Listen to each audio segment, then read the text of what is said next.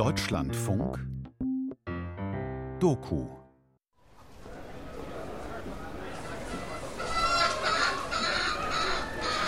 Da, da kommen sie, die Hühner. Auch die Fragen und Probleme drängen jetzt herein. Der ganze Hybrid-Huhn-Komplex. Alles ist jetzt da, verteilt sich im Halbrund. Da vorne die Landwirte.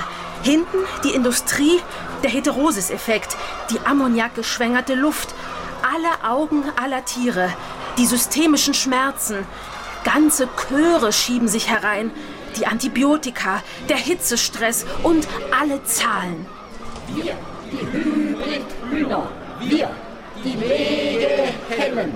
Wir, die Masthühner. Ihr müsst nur hinhören, die Hühner sprechen mit euch. Wir, die Urgroßeltern. Im Prinzip ist es ein Lebewesen, was in einer Neonatur leben kann und nicht in der, äh, dem, was man sonst als Natur bezeichnen würde. Tiere, die Elterntiere, Tiere. Dieser Vogel hat ja keine, keine Alternative. Am Hybridhuhn kann man ja ungeheuer viel festmachen, was unser kapitalistisches System charakterisiert. Wir, die. Außer lasst mir doch meine Ruhe. Also, ich will ja einfach nur ein Huhn sein. Befreite Hybridhühner leben und blühen auf und sie sind dann ganz Huhn, befreit aus den Augierstellen dieser Republik. Das Huhn im Parlament der Dinge. Ein Feature von Barbara Eisenmann. Hybridhühner unterschiedlicher Herkunft. Da die Legehybride und dort die Masthybride. Hier vorne die Legehennhalter, dort die Mester. Ganz hinten britische Geologinnen und Archäologen, die im Brathähnchen das Symboltier des Anthropozän sehen. Und da das Huhn der Zukunft. Und hier links die Kritikerinnen eines zerstörerischen Agrobusiness. Sie alle wollen verhandeln. Im Parlament der Dinge. Wir, wir, die Brüder der Legehennen. Geschützt und vergast. Da eine Gruppe schmächtiger Hühner läuft ziellos hin und her. Wir, die Elterntiere der Brathähnchen, die ein Leben lang hungern. Und dort drüben Hühner, Wir, die Großelterntiere. die verwirrt an Kabeln picken. Wir, die Großeltern, werden in die ganze Welt geflogen. Das arme, hybride Huhn. Unzählige Hühner und ihre Verbündeten, ihre falschen Freundinnen, die Profiteure, das ganze Hybrid-Huhn-Kollektiv. Man behandelt uns wie Dinge. Zum Verständnis. Hybridhühner sind ausschließlich nach zwei Leistungsparametern genetisch verunstaltet worden. Hohe Legeleistung bei bis zu 300 Eiern pro Jahr und eine hohe Fleischleistung in der Turbomast bei 35 Tagen erreichter sogenannter Schlachtreife. Das ist Edmund Haferbeck, Leiter der Rechts- und Wissenschaftsabteilung bei PETA, Deutschlands größter Tierrechtsorganisation. Und so sind ja heute zwei ganz stark voneinander abweichende Hauptgenetiken eigentlich entstanden. Und das ist Inga Günther. Sie ist Agrarwissenschaftlerin und arbeitet im Auftrag von Landwirtinnen und Landwirten als Geschäftsführerin einer gemeinnützigen GmbH namens Ökologische Tierzucht. Einmal die Masthühner, die ja, sag ich mal, mit dem Ausgangstier, mit dem Huhn, was ursprünglich mal im Regenwald lebt und ein knappes Kilo wiegt, nichts mehr zu tun hat. Also ein praktisch komplett flugunfähiger Vogel mit einer riesigen Brust und tatsächlich auch sehr, sehr vielen physiologischen Schwierigkeiten ja, auch überhaupt diesen Körper am Leben zu erhalten. Und auf der anderen Seite eben diese richtig spezialisierte Legehenne mit über 300 Eiern im Jahr. Wenn man sich das überlegt, wo das Tier dann herkommt, ne, mit, mit, sagen wir mal, zwei Gelegen, a 15 bis 20 Eier im Jahr, ist es eine enorme Leistungssteigerung. Es sind unzählige Hybridhühner da, eine uniforme Masse normierter Körper. Braune und weiße Legehennen, aber auch Masthuhn-Küken. Bräuler, die ohne menschliche Intervention nicht mehr überlebensfähig wären, übertreffen als Masse die aller anderen Vögel auf der Erde. Das ist die Stimme der wissenschaftlichen Daten und, Und der Zahlen. dieser neue morphologische Typ, symbolisiert den beispiellosen Umbau der Biosphäre der Erde, weil die Knochenmasse der toten Hühner zum wichtigsten Fossil in den Sedimenten, äh, den Schichten an der Erdoberfläche werden wird, schreiben britische Geologen und Archäologen in der Fachzeitschrift Royal Society Open Science. Das ist tatsächlich ein wirklich gutes Symbolbeispiel für ein Lebewesen des Anthropozän, was eigentlich äh, gar nicht selber so leben kann, sondern nur unter diesen künstlichen Bedingungen hochgezogen wird. Das ist Ulrich Petschow, ein Wirtschaftswissenschaftler vom Institut für ökologische Wirtschaftsforschung. Dieses Hybridhuhn bzw. diese äh, neuen Züchtungen äh, sind einerseits erschlagend für die Biodiversität äh, in dem Bereich ja, und sind auf der anderen Seite äh, mit für äh, Klimaschäden eben auch verantwortlich. Ist das Hybridhuhn also auch ein Symboltier für die menschengemachte Zerstörung des Planeten durch ein auf Wachstum, Effizienz und Gewinnmaximierung getrimmtes Wirtschaftssystem? Naja, es ist äh, im Prinzip ja erstmal ein technischer Begriff, ne? Äh, wo man sozusagen durch äh, bestimmte Züchtungsformen aus zwei Linien sozusagen das Optimale herausholt und wo man zwei Effekte hat, also sozusagen ein, wirklich die Leistung aus den beiden Linien zusammenzuführen und gleichzeitig die intellektuellen Eigentumsrechte zu sichern, weil in der Folge äh, mit diesen Hühnern nicht mehr weiter gezüchtet werden kann. Zuchtmonopol! Es gibt hier einen Einwand. Ja, bitte? Ich möchte nun und im Verlauf unserer Verhandlungen aus einer Stellungnahme der EW Group vorlesen. Ein global tätiges deutsches Tierzuchtunternehmen aus Wisbeck in Niedersachsen. Bitte. Da es für Tiere keinerlei Patentschutz gibt, können auch keine Lizenzen vergeben werden. Aufgrund des Züchterprivilegs ist jeder Käufer von Zuchttieren berechtigt, mit diesen Tieren weiterzuzüchten. Züchterprivileg erlaubt Züchtern von Nutzpflanzen die Verwendung von geschützten Sorten. In der Tierzucht gibt es kein Züchterprivileg, weil es keine geschützten Rassen gibt. Was heißt das überhaupt? Züchtung von Hybridhühnern? Wir züchten über verschiedene Generationen hinweg immer wieder in der eigenen Familie drin auf eine Eigenschaft hinaus. Judith Duisberg, eine Biologin und Ökologin vom Genethischen Netzwerk, ein Verein, der kritisch über Entwicklungen im Biotechnologiesektor informiert. Zum Beispiel bei den Hühnern hätten wir äh, eine Hühnerlinie mit einer besonders großen Brust, zum Beispiel, die ja wirtschaftlich relevant ist und eine andere Hühnerlinie, die wir reinerbig züchten, die besonders schnell wächst. Ja, also wir haben zwei verschiedene Eigenschaften und wir haben zwei Linien, die wir reinerbig züchten, sodass es besonders wenig ähm, Diversität innerhalb des Genoms gibt. Das ist wichtig. Wenn wir jetzt von beiden Linien ein Vatertier und ein Muttertier nehmen und diese beiden miteinander kreuzen, dann kommt es zu dem sogenannten Heterosis-Effekt.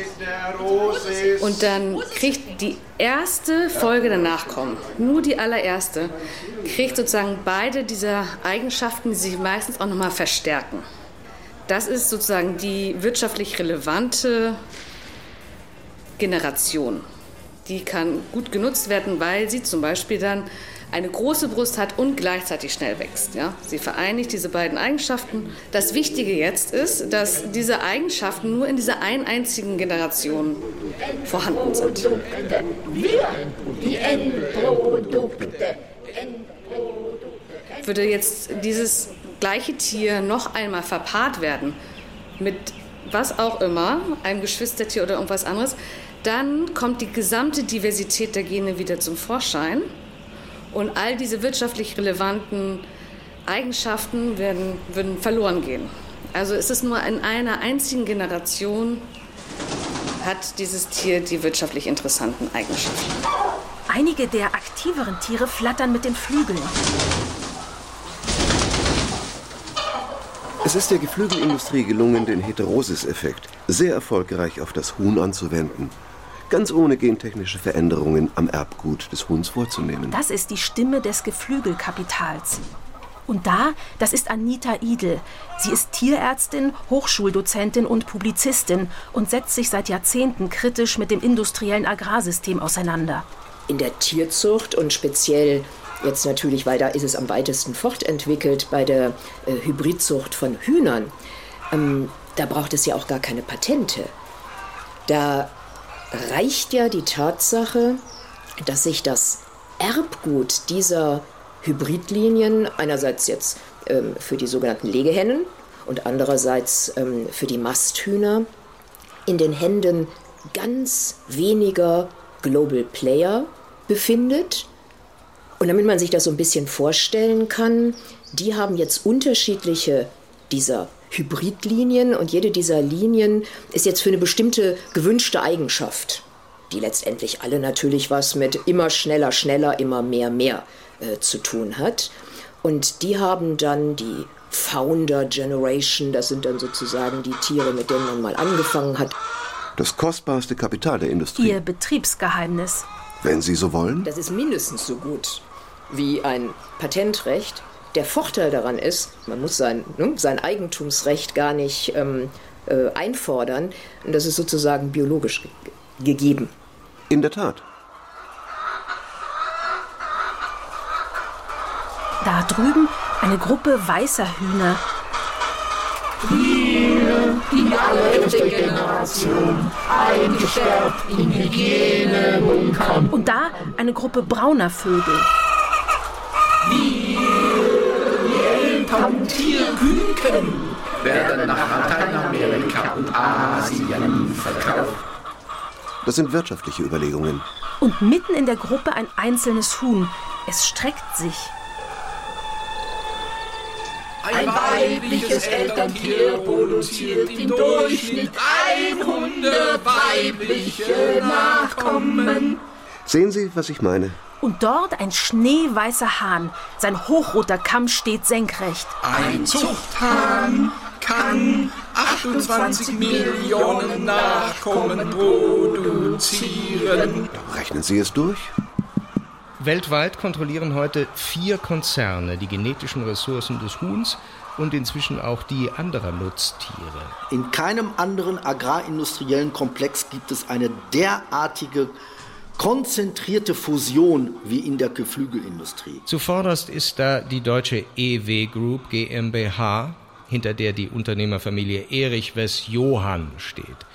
Die EW Group ist Weltmarktführer in der Geflügelgenetik. Zu ihr gehören als Tochterunternehmen die Lohmann Tierzucht GmbH, führend in der Genetik von weißen Legehennen, und Aviagen, führend in der Genetik von Masthähnchen und Puten. Aviagen hat 2017 von der französischen Groupe Grimaud, zweitgrößter Geflügelgenetikkonzern, dessen Tochterunternehmen Ubar aufgekauft, ein Masthähnchenzüchter. Zur EW Group gehört im Übrigen auch Aquagen, der weltgrößte Lachszüchter. Der Bruderkonzern unter Paul-Heinz Wesjohn hat sich auf die Geflügelproduktion konzentriert, bekannteste Marke Wiesenhof. Circa 2,2 Milliarden Euro Jahresumsatz. Lassen Sie mich fortfahren.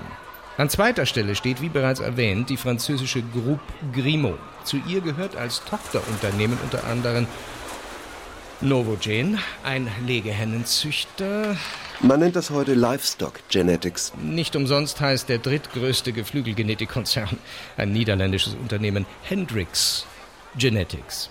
Zu ihm gehören als Tochterunternehmen unter anderem ähm, ISA, führend in der Genetik von braunen Legehennen, Hybro, führend in der Genetik von Masthähnchen und Hybrid, der zweitgrößte Putenzüchter. Nun, man wächst durch Akquisitionen und organisiert sich als Holding. Ja, zu guter Letzt der US-amerikanische Konzern Tyson, weltgrößter Fleischverarbeiter. Zu ihm gehört als Tochterunternehmen unter anderem Cobb Ventures, führend in Masthähnchengenetik. Das ist das Erbgut des Konzerneigentum, ja, Privatisierung unserer Lebensgrundlagen. Neben der Tierzucht umfassen die Aktivitäten der nun ja im Grunde müsste man sagen Biotechnologiekonzerne im Übrigen auch den Bereich Tierernährung, also Futterzusatzstoffe und die Bereiche Tier- und Humangesundheit, also Medikamente und Impfstoffe. Wir, die Eierproduzentinnen, wir, die Impfstofflieferantinnen, wir, die Eierproduzentinnen, wir. War es nicht Herbert Hoover, der 1929 Präsident der USA wurde, der mit dem Versprechen von Autos und Hühnern für alle seine Wahlkampagne bestritt? A chicken in every pot and a car in every garage. Das war sein Slogan. Ein Huhn in jedem Topf und ein Auto in jeder Garage. Könnte man also von einem Huhn des Fordismus sprechen? Herr Petschow, ja, das äh, Huhn spielt eine ganz bedeutende Rolle. Also einerseits haben wir Ende des äh, 19. Jahrhunderts, Anfang des 20. Jahrhunderts so eine äh, Revolution, dass so die Mendelschen Gesetze wiederentdeckt wurden, dass man mit Biologie anders umgehen konnte, dass Maishybride entwickelt worden sind, die dann auch großen Markterfolg hatten und dass man äh, eben auch bei Tieren, insbesondere oder allein bei äh, Hühnern, es auch geschafft hat, Hybridhühner zu schaffen, noch einer instabilen Form, aber so von der Idee her war das ein wichtiger Punkt, womit begonnen hat. Ne? In der Tat. Und der zweite Punkt, der dann ein wichtiger Punkt ist, sind seine gesellschaftlichen Grundlagen, die sich so spätestens in den 20er Jahren in den USA entwickelt haben, also da, wo so ein gewisser Wohlstand entstanden ist, wo äh, sozusagen die äh, Geflügel überhaupt eine Rolle gespielt hat, in dem Sinne, äh, dass äh, Leute sich Hühner leisten wollten und konnten, aber sozusagen tatsächlich marktrelevant äh, wurde es dann tatsächlich in den 50er Jahren, weil dann dort es gelungen ist, es äh, zu stabilisieren und damit es eben tatsächlich äh, auch in Massenproduktion eben funktionieren. Man nennt das auch Modernisierung. Stichwort Hybridtechnologie. Eine großartige Entdeckung. Weil die Landwirte das Tiermaterial. Tiermaterial? Die Küken. Sie beziehen die Küken, hochproduktives Tiermaterial, seither bei den großen Zuchtkonzernen.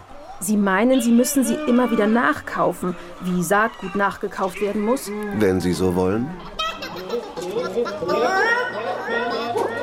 Es ist, als ob alle Hühner gleichzeitig die Augen aufrissen. Das Kapital erscheint für einen Moment wie ein Gespenst. Und schon ist es wieder weg.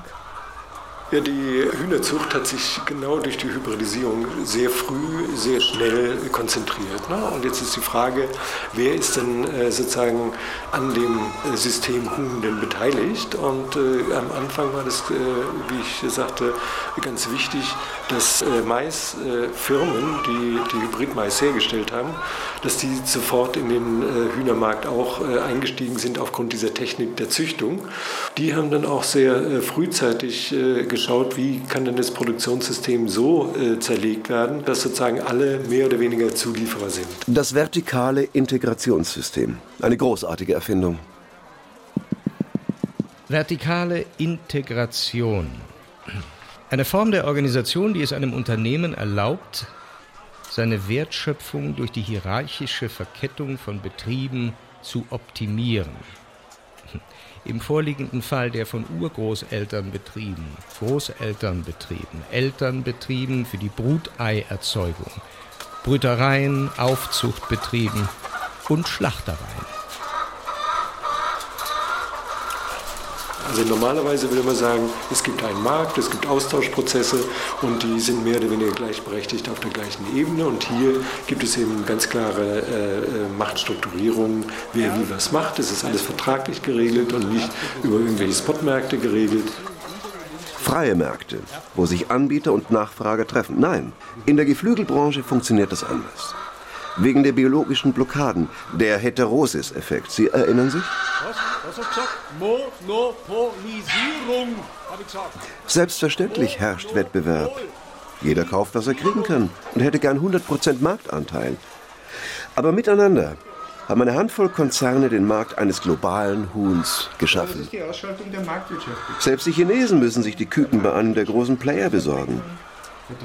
Außer einem entenartigen Bräuler mit gelbem Fett, der für den Weltmarkt völlig uninteressant ist, haben sie nichts Vergleichbares anzubieten diejenigen, die am Anfang den Markt entwickeln konnten, äh, die Züchtungsverfahren entwickeln konnten, sind dann eben am Markt auch stark geblieben. Und insofern äh, ist es zwar kein Monopol, aber doch äh, es gibt sehr wenige Unternehmen, die miteinander sozusagen auf Augenhöhe agieren und die sozusagen mehr oder weniger implizit sozusagen sich verständigen darüber, wie geht es weiter. Ne? Hier Francisco Mari von Brot für die Welt ein evangelisches Hilfswerk, das gegen Hunger, Armut und Ungerechtigkeit kämpft. Er ist Experte im Bereich globaler Agrarhandel. Deswegen ist es auch ein Modell für die zukünftige moderne Landwirtschaft, dass tatsächlich in einem der Besitz quasi der, äh, des, der Großelterntiere bis zum Supermarkt letztendlich dominiert werden kann von den Entscheidungen der Konzerne und die Bäuerinnen und Bauern, die ja früher eigentlich im Zentrum standen, eigentlich letztendlich nur abhängig Beschäftigte sind. Und da Tobias Winnige. Er hat einen Mastbetrieb, sechs Hallen, a 50.000 Masthybride. Mal sechs sind es dann 300.000 Hühnchen. Okay, ähm, das ist quasi hier tatsächlich meine Farm. Und ähm, also alle, alle Hardware gehört mir hier und ich kaufe die Küken selber. Ich kaufe das Futter äh, selber, habe äh, die freie Wahl äh, von, von Futter- und Kükenlieferanten und verkaufe meine Tiere an Schlachthof. Somit ist die komplette Verantwortung für die Tiere in meiner Hand. Ja, mein Ziel ist es, hochwertiges Protein fürs Volk möglichst günstig zu produzieren und dabei, wenn es geht, gerne auch noch ein bisschen Geld mit zu verdienen. Logisch. Wer so groß ist, hat größere Spielräume in der Welt der vertikalen Integration. Da eine weitere Stimme aus der Geflügelbranche. Es ist die von Richard Geiselhardt, Geschäftsführer der Landkostei GmbH, zu der die GmbH Spreenhagener Vermehrungsbetrieb für Legehennen gehört. Es handelt sich um einen der größten deutschen Eierproduzenten und Eiervermarkter. Wir betreiben ja nicht auf einem Standort Eierproduktion, sondern wir haben ja Hühnerhaltungen, Eierproduktion, also sprich Hühnerställe von Mecklenburg, Vorpommern, von der Ostsee bis nach Bayern runter. Und da haben wir natürlich ganz viele Betriebe, die zum Teil uns selber gehören, die wir zum Teil gepachtet haben. Manche produzieren oder erzeugen oder halten die Hühner für uns im Lohn. Das heißt, da gehören die Hühner uns und Futter und so weiter und der Landwirt, der stellt seine Arbeit zur Verfügung. Also da gibt es alle verschiedenen Modelle. Da sehen Sie es. Das vertikale Modell ist hochflexibel. Agroindustrielle Konzernabhängigkeiten. Ein Lohnhalter, der hat den Stall und der stellt seine Arbeit zur Verfügung und der stellt auch die Energie und die, die, die Kotabnahme und die Wochenbeschäftigung und Einstreumaterial und solche Dinge, das stellt er alles zur Verfügung. Das ist seine Dienstleistung. In diesem Konstrukt gehören die Legehennen uns. Also wir liefern die Legehennen und er muss die auch nicht bezahlen, das ist unser Eigentum. Und gleichzeitig liefern wir auch Futtermittel, die muss er auch nicht bezahlen. Und für diese, für diese Dienstleistung, die er erbringt, Dafür bekommt er pro Ei einen gewissen Betrag. Ja, äh, das ist Turbolandwirtschaft. Frau Günther? Und mittlerweile hat die Industrie, die, die Lebensmittelindustrie hat das Geheimwissen darüber, wie Nahrung erzeugt wird. Und der Landwirt liefert letztendlich nur noch Rohstoffkomponenten und bekommt vorgeschrieben, was er für Geld dafür bekommt. Und das ist eigentlich eine total perfide Situation. Das ist eigentlich eine ganz gute Geschichte, vor allem auch für die Bauern. Ähm, das minimiert den Bauern das Risiko. Also da liegt ein Teil vom Betriebsrisiko, vom Geschäftsrisiko liegt bei uns. Vor allem Preisrisiko. Ähm, der Landwirt hat natürlich das Risiko, dass die Hühner gut Eier produzieren, weil je mehr Eier er verkauft oder abliefert, umso mehr bekommt er natürlich von diesem Lohnhaltungsgeld ähm, und da hat er natürlich großes Interesse und wir auch. Das ist natürlich im Endeffekt eine Win-Win-Situation. Das gleiche ist für die Masthuhnbranche zu sagen. Ist ja auch immer ein bisschen verrückt zu glauben, dass man sich immer nur nach diesem aktuellen Wirtschaftssystem richten muss als Landwirt. Nee, ganz im Gegenteil. Frau Günther, die ein Huhn für die Zukunft züchtet, ein sogenanntes Zwei-Nutzungshuhn, das wirtschaftlich Eier legt und Fleisch ansetzt, will vor allem die Bauern und Bäuerinnen von ihrer Abhängigkeit im vertikalen System befreien. Aus der Industrie kommt einem immer nur entgegen, mach das auf keinen Fall. Du kannst es außerdem auch nicht als Landwirt, du hast überhaupt nicht das Know-how und lass uns das mal machen. Die EW Group hat im Übrigen auch ein Zweinutzungshuhn gezüchtet. Das sogenannte Loman Dual. Ja, genau. Unsere sogenannte Dualhenne legt etwa 20 Prozent weniger Eier. Diese sind zudem deutlich kleiner. Auf der anderen Seite zeigen die Hähne ein zu geringes Fleischansatzvermögen und verbrauchen im Vergleich zu spezialisierten Rassen mehr als doppelt so viel Futter. Das hat einen sehr negativen Effekt auf den CO2-Footprint. Die Erzeugung von Eiern und Fleisch mit zwei Nutzungsrassen ist somit schlicht nicht nachhaltig und wird auch aus diesem Grund von unseren Kunden kaum akzeptiert. Ich konzentriere mich auf die Landwirte, die anrufen und sagen, ich will es anders machen. Und mit denen entwickeln wir dann Konzepte, okay, wie kann es anders gehen? Unabhängig von dieser ganzen Integrationsgeschichte ist das eine Katastrophe. Ein Huhn, ein schönes Tier, weiß mit schwarzen Einsprengseln, stürzt sich auf seine Artgenossinnen. Wir sind hocheffiziente Fressmaschinen. In den 1950er Jahren wogen Masthühner nach etwa 120 Tagen circa 1,5 Kilo.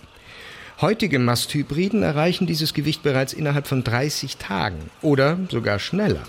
Das Verhältnis von Fleischansatz zu Futtereinsatz wird Futterverwertung genannt. Wir Bräuler werden heute fünfmal schwerer als vor 70 Jahren. Wir leben maximal sechs Wochen. In einer Untersuchung haben sie uns drei Wochen länger leben lassen.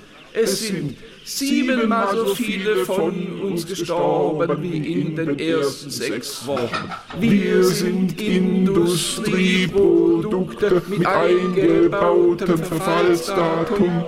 Also Sie wissen noch sicher, dass zwei Masthybrid-Herkünfte, Ross und Cobb heißen diese großartigen Futterverwerter, nicht nur den deutschen Masthuhnmarkt beherrschen. Es handelt sich bei Ross und Cobb um zwei den deutschen Markt, aber auch andere Märkte beherrschende Produktmarken. Ähm, Aviagins Marke heißt Ross, gehört zur EW Group. Tysons bzw. Cobb Ventures Marke heißt Cobb. Beide Zuchtlinien gibt es, wie soll man sagen, in unterschiedlichen Anfertigungen für jeweils spezifische Nachfragen. Cobb 500 und Ross 308 sind die jeweiligen Weltbestseller der Unternehmen. Da Herr Winnige, der Großmester, er hat beide Masthuhntypen in seinen Hallen und weiß Bescheid. Bitte. Ähm, der Kopfvogel ist etwas robuster und äh, hat dafür eine schlechtere Futterverwertung. Das produziert, der produziert gutes Fleisch. Äh, Im Zweifel etwas zu teuer. Er frisst, er hat einen zu hohen äh, Erhaltungsbedarf für sich selber. Der Ross äh, hingegen ähm, ist in jeglicher Hinsicht anspruchsvoller, ähm, schafft es aber auch, Fleisch effizienter zu produzieren in gleicher Qualität. Er lässt einfach weniger Fehler im kompletten äh, System zu. Er reagiert schneller auf Fehler, äh, die ich selber im Zweifel mache.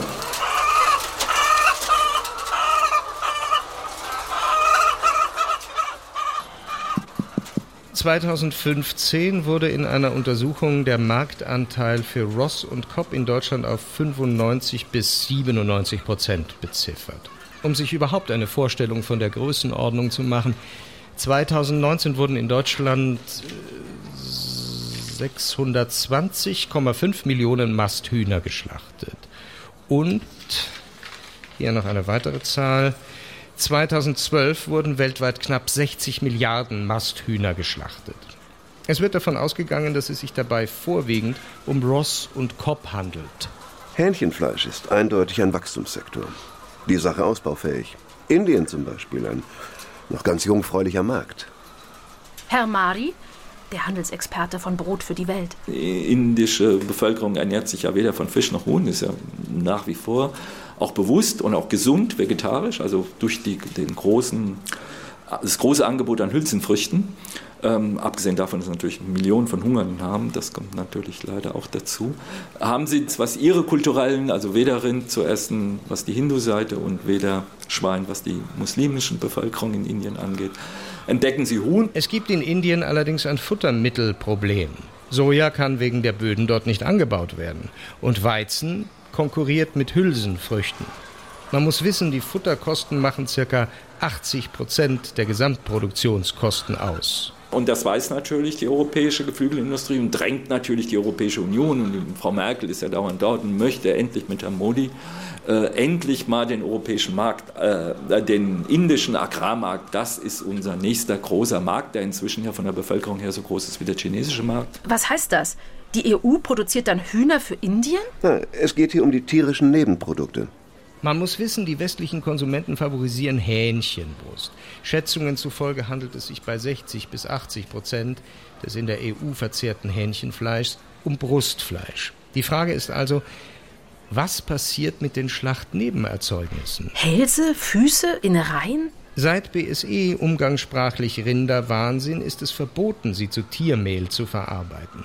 Die Entsorgung kostet jetzt also Geld und deshalb werden die Reste von gesunden Tieren wohlgemerkt sogenannte genießbare Schlachtnebenerzeugnisse. Genießbare Schlachtnebenerzeugnisse? Diese, diese genießbaren Schlachtnebenerzeugnisse werden jetzt exportiert. Seit 2000 ist der Export von Hähnchenteilen der Zollnummer 020707 folgende, sogenannter genießbarer Abfall, vor allem nach Afrika gestiegen. In einer Veröffentlichung des Verbandes der Betriebe tierischer Nebenprodukte heißt es, der Export von Schlachtnebenprodukten in weniger begüterte Länder beeinträchtigt dort die lokale Fleischproduktion. Und weiter, in den importierenden Ländern können diese Waren starke Destabilisierungen der Märkte hervorrufen. Ganz neue Zahlen hat das US-Landwirtschaftsministerium 2019 veröffentlicht. Die EU-Exporte von gefrorenen Hähnchenteilen und essbaren Abfällen haben sich demzufolge in den letzten zehn Jahren auf 1,35 Millionen Tonnen verdreifacht. Und noch ein Wort zur kleinbäuerlichen Produktion. Afrikanische Hühnerhalter von lokalen Hühnerrassen, also keine Hybridtiere, haben bereits zu Anfang der 2000er Jahre darauf hingewiesen, dass sie mit den sehr billigen Importen von gefrorenen Hühnerteilen nicht konkurrieren können. Nur ein Beispiel. In Kamerun mussten laut Stichproben etwa 90 Prozent der hühnerhaltenden Betriebe aufgeben. Exportüberschüsse im globalen Norden, ruinierte Kleinbäuerinnen im globalen Süden. Und es ist so einfach, dass die Konsumentin viel zahlen will für die Hähnchenbrust teilweise damit schon 70, 80 Prozent des gesamten Produktionsaufwandes, der gesamten Produktionskosten bezahlt hat. In der Tat. Und deshalb wird auch die Langmast immer interessanter. Langmast? Herr Winnige? Das Tier, so wie wir es hier verladen, hat ungefähr ein Durchschnittsgewicht von 2,3 Kilogramm. Die sogenannte Mittellangmast. Dazu muss man sagen, die ersten Tiere werden mit ca. 1,7 Kilogramm geschlachtet, schlachtet. Das leichteste Tier, das ist der erste Vorgriff. Die sogenannte Kurzmast. Das sind die Griller. Die Griller? Das sind kleinere Tiere, die im Stück angeboten werden, die ungefähr 1,2 Kilogramm äh, Gewicht haben. Der, wir verkaufen die Tiere mit Federn und Innereien lebend an den Schlachthof und ähm, und, äh, Und die schwereren sind die für die Brust? Die schwereren Tiere äh, äh, haben dann ein Gewicht von ca. 2,5, 2,6 Kilo. Ja. Und deren Brüste können hier vermarktet werden und auf den Weltmärkten für sehr wenig Geld die anderen Teile des Tiers. Und dann kann man sich auch noch aussuchen, für welchen Preis man das in welchem Markt anbieten kann. Ja, das nennt man dann Profite, die vom Himmel fallen. Vom Himmel fallende Profite? Was soll das sein? Extra Gewinne. Weil es kommt ja noch das absolut Absurde, dass wir auch noch massenhaft importieren. Aber eben nur Hähnchenbrust. Weil die Hühner eben trotz allem Züchtungserfolgen nicht zwei Brüste haben oder 40 Prozent ihrer Fleischkapazität in die Brust legen, sondern eben auch andere Teile haben. Frau Idel, bitte. Es gibt ja umwerfende Veränderungen im Geschmacksempfinden oder, oder Nachfrage. Verhalten, was jetzt die Ernährung und gerade auch äh, was, das, was, was den Geflügelkonsum ähm, betrifft. Da ist es eben der, der Werbung gelungen, immer mehr das Brustfleisch als gesund zu titulieren. Und In dem Augenblick, wo das nachweisbar wurde im Käuferverhalten, hat die Zuchtindustrie natürlich sofort begonnen, tatsächlich speziell auf den Zuwachs dieses einen Organs, also des Brustmuskels, zu züchten. Unsere Brüste wachsen viel zu schnell. Unsere Herzen und Lungen kommen nicht mehr mit. Und Knochen zerbrechen. Ein Huhn fällt um, ein kleines weißes, und all die anderen wirken ermattet. Noch kurz ein Wort zu Export-Import-Mustern. Aus Brasilien nach den USA der weltweit größte Produzent von Hühnerfleisch werden Hühnerbrüste auch nach Deutschland importiert und seit dem Tiermehlverfütterungsverbot aus dem Jahr 2000 auch immer mehr Soja.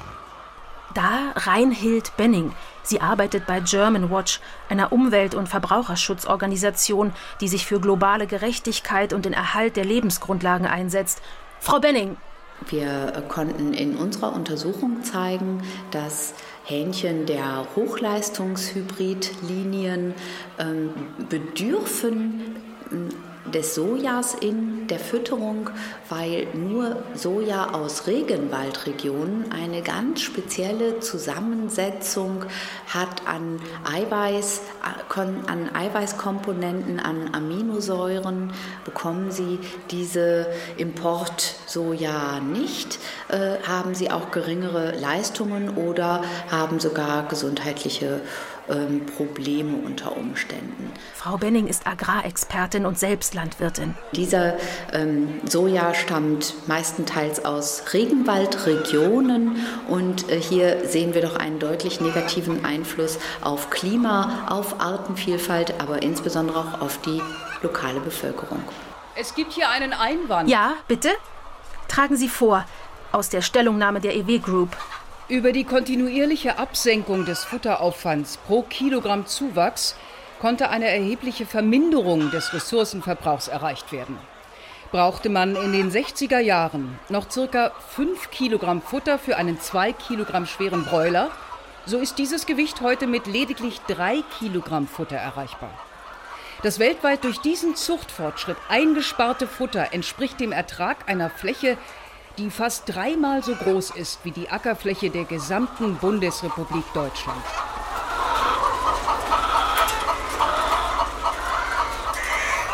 Ein Rasen geht durch die Hühner, ein Meer ruckelnder roter Kämme.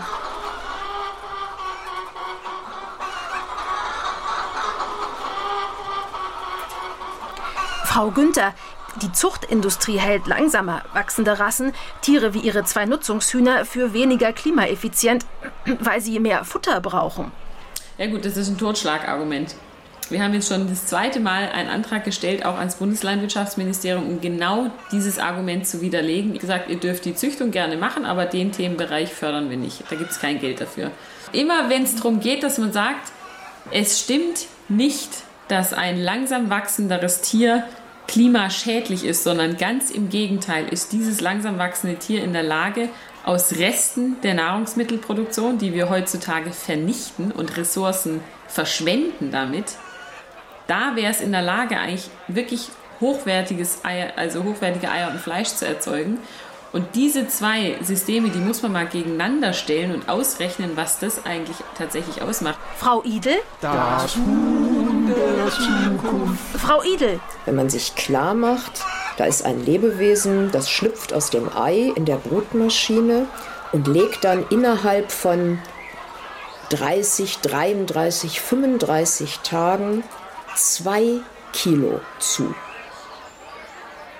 dann muss das natürlich mit einem Futter gefüttert werden, welches hochenergetisch und hochproteinreich ist. Aber da muss man sich ja fragen, wie werden genau diese eigentlich ja Lebensmittel, die wir hier zum Futtermittel machen, wie werden die erzeugt? Was sind da die, äh, die Umweltkosten? Und es wäre jetzt also ganz falsch, wenn man dann sagen würde, die, bräucht, die Erzeugung dieses Futters würde heutzutage weniger Fläche in Anführungsstrichen verbrauchen.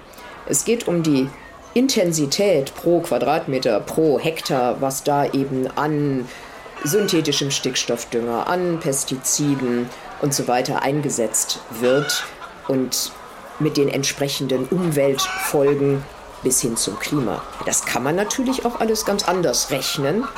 Und dann steht das in so einem Nachhaltigkeitsbericht eben, dass eben diese armen Hybridtiere eben besonders äh, nachhaltig und ressourcenschonend wären. Also muss man schon auch mal äh, betrachten. Ne? Emissionen von Keim, Staubgasen, Ammoniak. Beißender Ammoniakgestank breitet sich aus. Hier, ein Einwand von Seiten der EW Group. Bitte.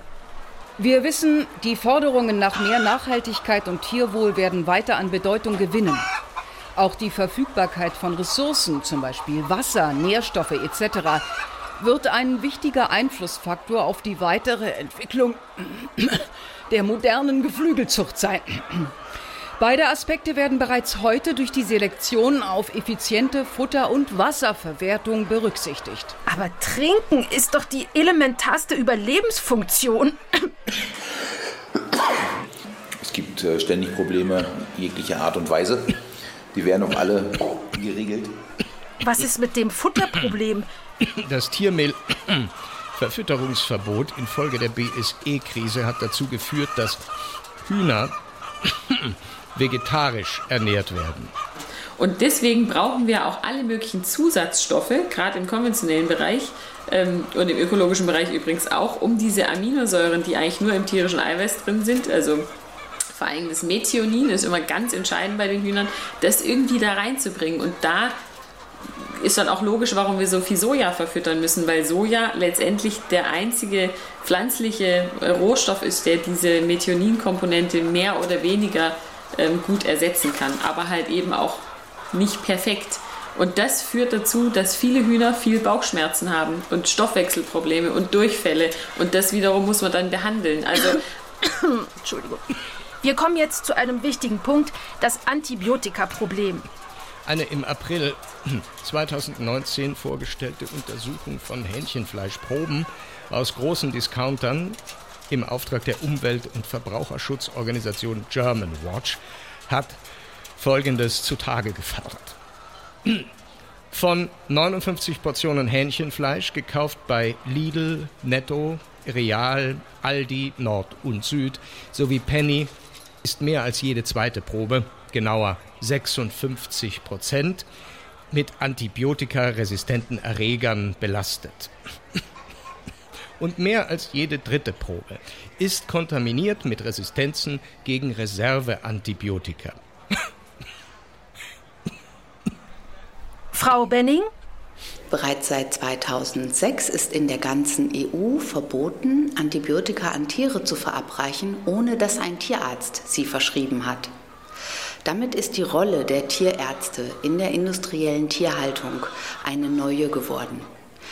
Wir können feststellen, dass der Antibiotikaeinsatz bei Tieren nicht per se gesunken ist durch diese Maßnahme. Das hängt in Deutschland speziell auch damit zusammen, dass hierzulande der Tierarzt einmal daran verdient, wenn er Antibiotika verschreibt und diese Dienstleistung des Tierarztes vollführt, aber dann auch am Verkauf der Antibiotika. Denn in der Tierhaltung ist der Tierarzt zugleich Arzt und Apotheker. Das ist längst nicht in allen EU-Ländern der Fall. In Deutschland beträgt der Antibiotikaeinsatz fast 90 Milligramm pro Kilo Tier bzw. pro Kilo hergestelltes Fleisch. Österreich liegt bei der Hälfte, 46,8 Milligramm. Dänemark unter der Hälfte, 39,4 Milligramm. Und Schweden bei 11,8 Milligramm. Das haben zu verantworten vier Konzerne. Das haben aus unserer Sicht nicht in erster Linie die Bauern und Bäuerinnen zu verantworten, die die Tiere halten. Denn ihnen ist im System der integrierten äh, Fleischerzeugung kaum noch Entscheidungsspielraum gelassen. Herr Winnige. Es ist nicht leicht, aber es ist durchaus lösbar. Es ist nicht unmöglich. Also ich verzichte im Zweifel auf 5, auf 6 Cent je Vogel um dieses sicherzustellen, äh, dass das Tier eben gesund ist und ohne Antibiotika an Haken kommt. Aus Erhebungen des Statistischen Bundesamtes geht hervor, dass bei Masthühnern die Hauptursache dafür, dass sie im Schlachthof als genussuntaugliche Tiere beurteilt und entsorgt werden, zuchtbedingte, schmerzvolle Entzündungen sind. Rund 12 Millionen Hühner werden pro Jahr entsorgt. Die meisten haben Bauchschmerzen und das ist das Problem. Unsere kurzen Magen-Darm-Trakte verursachen Bauchschmerzen. Bei den Hühnern geht es immer ganz stark um die Verdauung. So, die haben ja einen ganz kurzen Magen-Darm-Trakt und so weiter, damit das Tier möglichst wenig frisst, aber das, was es frisst, von sehr hoher Konzentration ähm, ist hinterher. Wenn die Tiere Schmerzen haben, fressen sie nicht. Wenn ich jetzt das Antibiotika gebe, verschwinden die Schmerzen und die Tiere fressen wieder und nehmen deswegen dann besser zu. Was auch noch dazu kommt, ist, dass das Antibiotikum die Entzündungen in den Gelenken minimiert weil die Tiere haben ja dadurch, dass sie so schnell, so, so schwer werden, haben die Schmerzen in den Gelenken. Deswegen kann natürlich theoretisch jeder Tierarzt hingehen und sagen, also nach tierärztlicher Indikation wäre es jetzt wichtig, dieses Antibiotikum zu geben, dann darf man das natürlich. Nicht per se als Leistungsförderer schon so reinmischen, aber wenn der Tierarzt sagt, das wäre jetzt angesagt, dann kann man das natürlich als Landwirt machen. Wir haben definitiv kein Interesse an kranken Tieren. Eine Lücke im äh, geltenden Arzneimittelrecht ist, dass die Antibiotika-Einmischungen auf Verschreiben des Tierarztes nicht gemeldet werden. Denn was Pharmaunternehmen an Tierärzte abgeben, das wird dokumentiert. Was Pharmaunternehmen an Futtermittelkonzerne abgeben, wird nicht erfasst. Aus unserer Sicht eine Riesenerfassungslücke, denn europaweit betrachtet werden 40 Prozent aller Antibiotika in der Tierhaltung über Futtermittel verabreicht und in Deutschland wird dieser Bereich nicht mal erfasst. Es gibt hier einen Einwand. Aus der Stellungnahme der EW Group, bitte. Durch eine ständige Selektion unserer Tiere auf Robustheit in unseren Zuchtprogrammen tragen wir dazu bei, den Einsatz von Antibiotika kontinuierlich zu verringern. Wir selbst arbeiten auf Basiszuchtebene seit Jahrzehnten ohne Einsatz von Antibiotika in unseren Zuchtbeständen. Die Geflügelindustrie hat kein Interesse an kranken Tieren. Sie hat sich übrigens auch erst vor kurzem an einer Untersuchung zur Verringerung von Antibiotikaresistenzen beteiligt. An der sogenannten SRAM-Studie 2019. SRAM steht für Entwicklung stufenübergreifender Reduktionsmaßnahmen für antibiotikaresistente Mikroorganismen bei Masthähnchen. Das Bundeslandwirtschaftsministerium hat diese Untersuchung mit 2,6 Millionen Euro gefördert. Wirtschaftspartner waren der Zentralverband der deutschen Geflügelwirtschaft, Die zentrale Lobbygruppe der hiesigen Geflügelindustrie. die EW Group, Kennen wir. die Wiesenhof Geflügelkontor GmbH, Gehört zur PHW-Gruppe der Unternehmerfamilie Paul-Heinz Wess-Johann, Bruder von Erich Wess-Johann, dessen Familie hinter der EW Group steht. die Brüterei Süd, der Brüterei Weser Ems GmbH Auch PHW-Gruppe.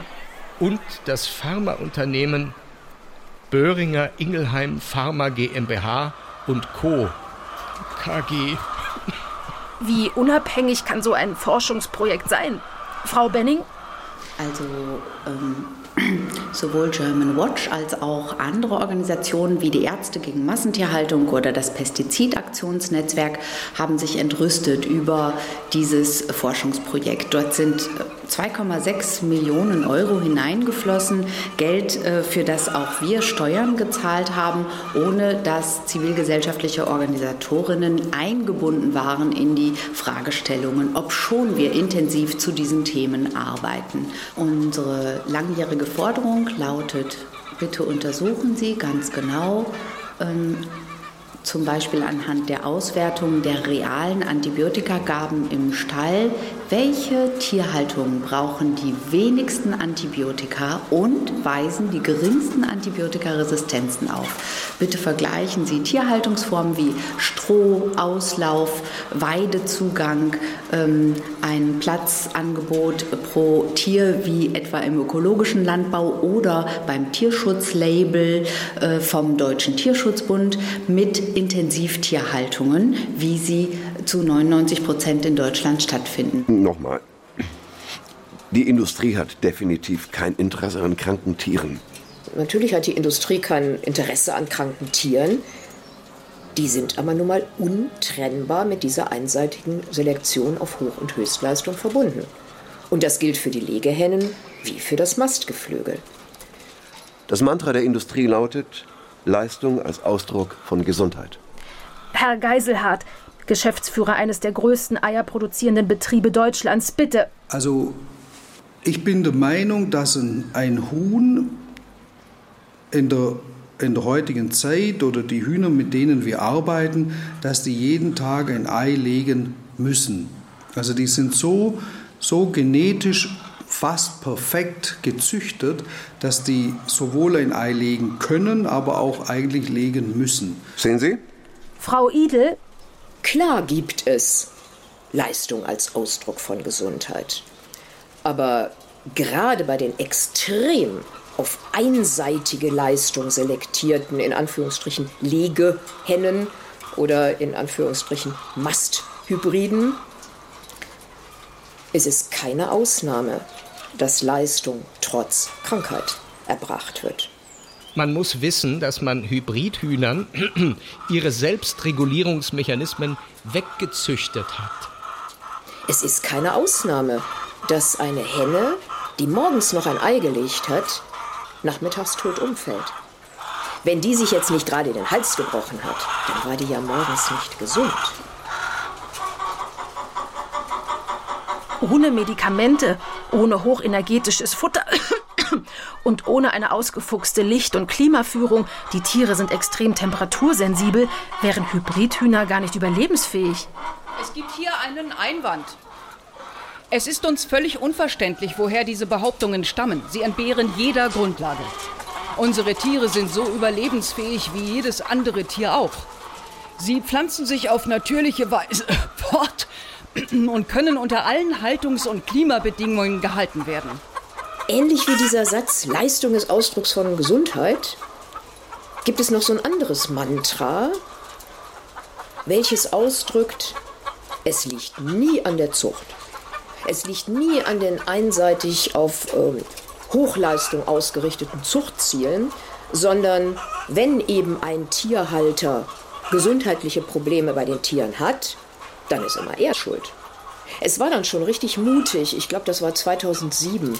Da hat der damalige Referatsleiter im äh, Bundeslandwirtschaftsministerium sehr selbstkritisch öffentlich auf einer Tagung gesagt, wir haben jahrzehntelang züchterisch bedingte Probleme, Krankheiten bei den Tieren und auch Verhaltensstörungen bei den Tieren beantwortet mit Veränderungen in der Haltung, aber nie mit grundsätzlichen Konsequenzen in der Zucht. Das arme Hybridhuhn. Ihr wollt eine Zivilgesellschaft sein? Ihr seid Massentierquäler und Massenmörder. Deutschland ist in puncto Tierschutz ein Schlusslicht, sozusagen im zivilisierten Umfeld der Staaten. Die Griller, die Brüste, die Reste. Hitze, Stress. Die Hühner hecheln, sie sind überhitzt. Man muss den Raumtechnikern sagen, sie sollen die Saaltemperatur herunterfahren und für frische Luft sorgen. Es stinkt bestialisch. Die falschen und die echten Freundinnen des Huhns raufen sich die Haare. Ein Riesentumult. Wir, die Fressmaschinen, wir, die Legeapparate. Über Seuchen und die Rolle, die zusammengepferchte, genetisch einförmige Hybridtiere, die geringe Abwehrkräfte haben, dabei spielen, haben wir noch gar nicht gesprochen. Wir haben es satt. Es ist genug. Wir haben es satt. Es ist genug. Sie verhandeln weiter. Das Huhn im, Parlament der, Dinge. Ein Feature von Barbara Eisenmann. Es sprachen Marina Behnke, Frieda Butzmann, Fritzi Haberland, Wilfried Hochholdinger und Michael Rotschopf.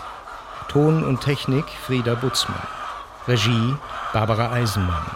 Redaktion Wolfgang Schiller. Eine Produktion des Deutschlandfunks mit dem Südwestrundfunk 2020.